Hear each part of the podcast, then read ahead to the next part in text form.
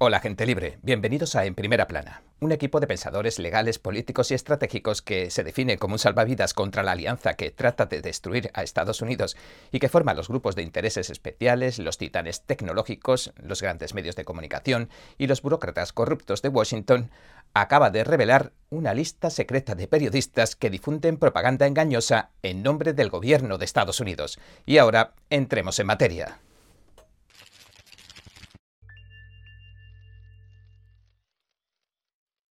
El grupo America First Legal, según afirman ellos mismos, están comprometidos para luchar por todos los estadounidenses independientemente de su raza, color, religión o credo. Destaparon gracias a uno de sus litigios la oscura verdad sobre el llamado Centro de Compromiso Global, o GEC, una red mundial de verificadores de hechos. La trama salió a la luz cuando revisaban la nueva documentación que le acaban de entregar de la demanda que lanzaron contra este sospechoso GEC, una rama del Departamento de Estado y han publicado la lista de los que definen como los tares de la censura internacional. En resumidas cuentas, este grupo de 11 periodistas, entre comillas, deciden lo que usted puede ver en Internet y lo que no puede ver. Entre sus conclusiones más destacadas, alertan de que esta camarilla global de verificadores de hechos no parecen ser los imparciales y desprendidos buscadores de la verdad que dicen ser. Más bien, se comportan como, cito, activistas altamente ideológicos afiliados a la Red Internacional de Verificadores de Hechos o IFCN, de Pointer, a los que financia la misma fuente para que diga lo mismo. Fin de la cita.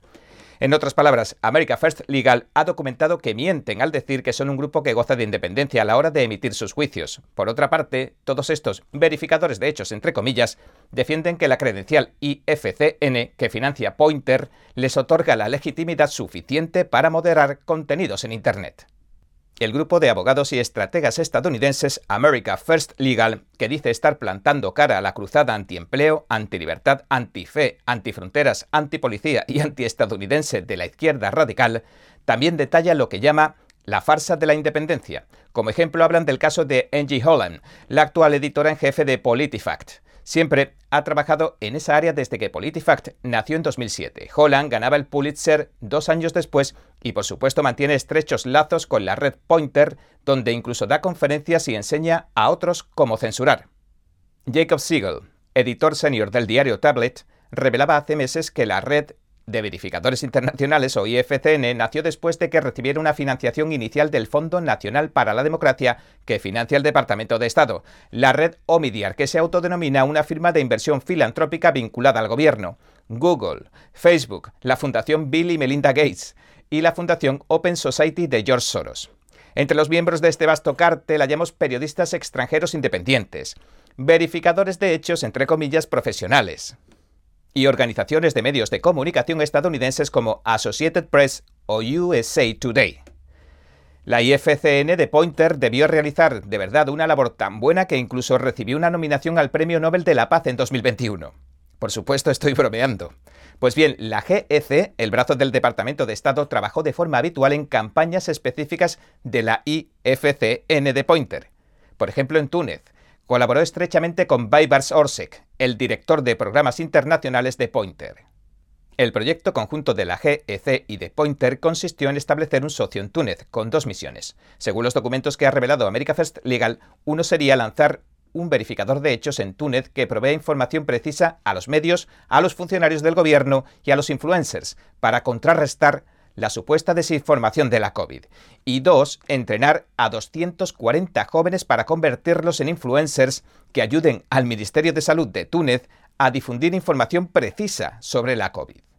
El objetivo de la GEC consistió, según la investigación, en enseñar a dos organizaciones de medios en Túnez a verificar hechos, es decir, a censurar toda aquella noticia que no le gustara al gobierno.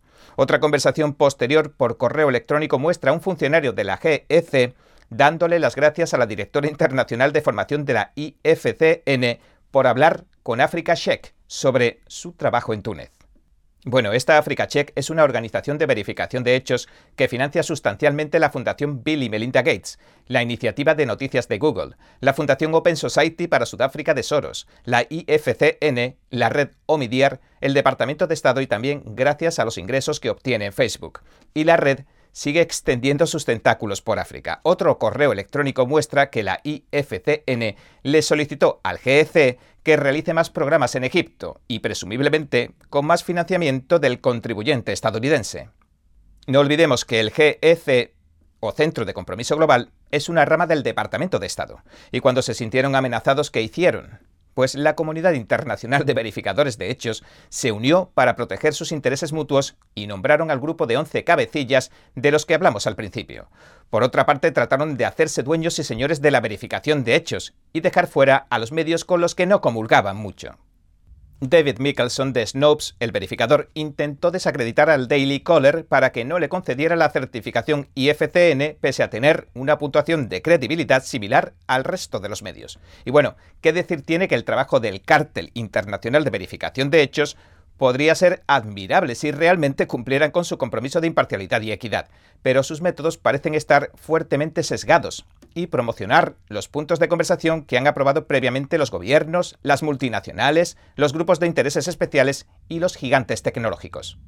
America First también descubrió que los medios de comunicación que anteriormente merecían respeto por realizar un periodismo de investigación crítico, ahora no son más que meros portavoces del Estado y que sus periodistas están deseosos de difundir propaganda en nombre del GEC. El Washington Post, por ejemplo, se abalanzó rápidamente sobre la noticia del New York Post sobre el portátil de Hunter Biden para desacreditarla. El 14 de octubre de 2020, el New York Post publicaba la ahora infame historia de una computadora portátil que detalla cómo Hunter Biden presuntamente usó tanto el cargo como la influencia de su padre para enriquecerse, y aparentemente con el conocimiento de su padre, el ahora presidente Biden.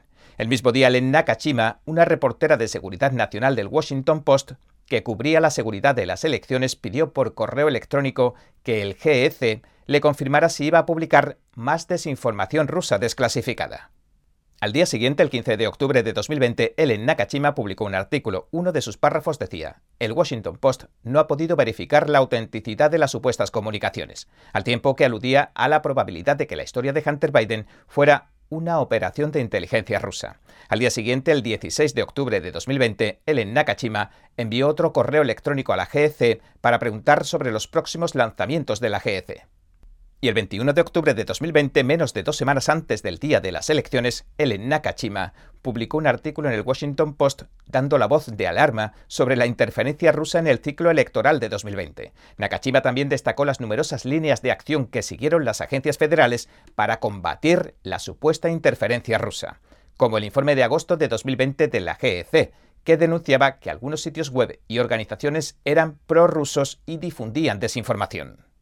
Sin embargo, el informe del GEC al que se hace referencia en el artículo de Ellen Nakashima resultó ser contradictorio, según informó el periodista Matt Tavy en el número 17 de los archivos de Twitter.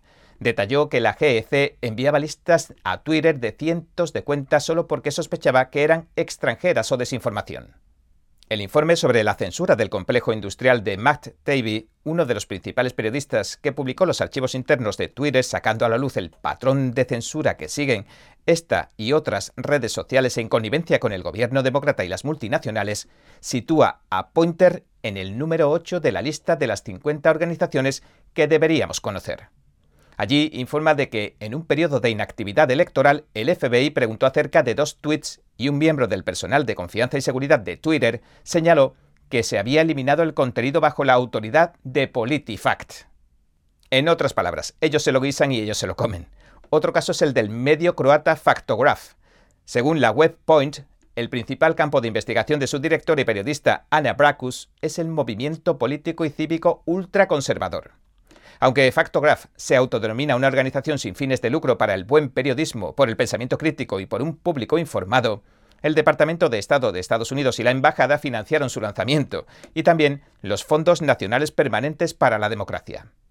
De hecho, Factograph está tan comprometido con que el público permanezca bien informado y con el pensamiento crítico que en 2021 Bracus pidió más poder para censurar a los líderes políticos. Por supuesto, estoy bromeando.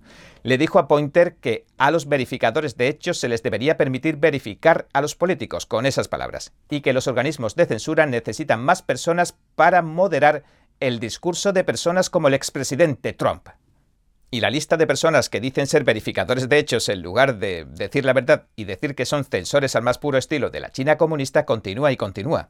America First Legal ha documentado el reverso oscuro de cada uno de estos siniestros personajes que financia internacionalmente el Departamento de Estado norteamericano, que en el nombre de luchar contra las mentiras y la desinformación, en realidad trata de amordazar la libertad de expresión y por consiguiente las libertades del pueblo.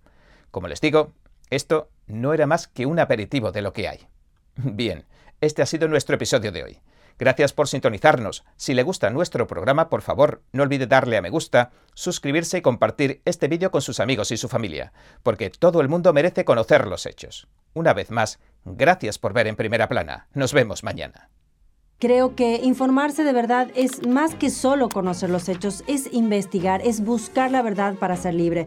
¿Quieres saber más? ¿Quieres llegar a la fuente? Venga con nosotros al Descubierto, un programa donde no solo compartimos las noticias, sino que también vemos los hechos desde diferentes ángulos y de manera imparcial. Suscríbase gratuitamente a nuestro canal Al Descubierto y usted podrá tomar una decisión informada. Lo esperamos de lunes a viernes en YouTube y en Epoch TV 19 y 30 hora del Este.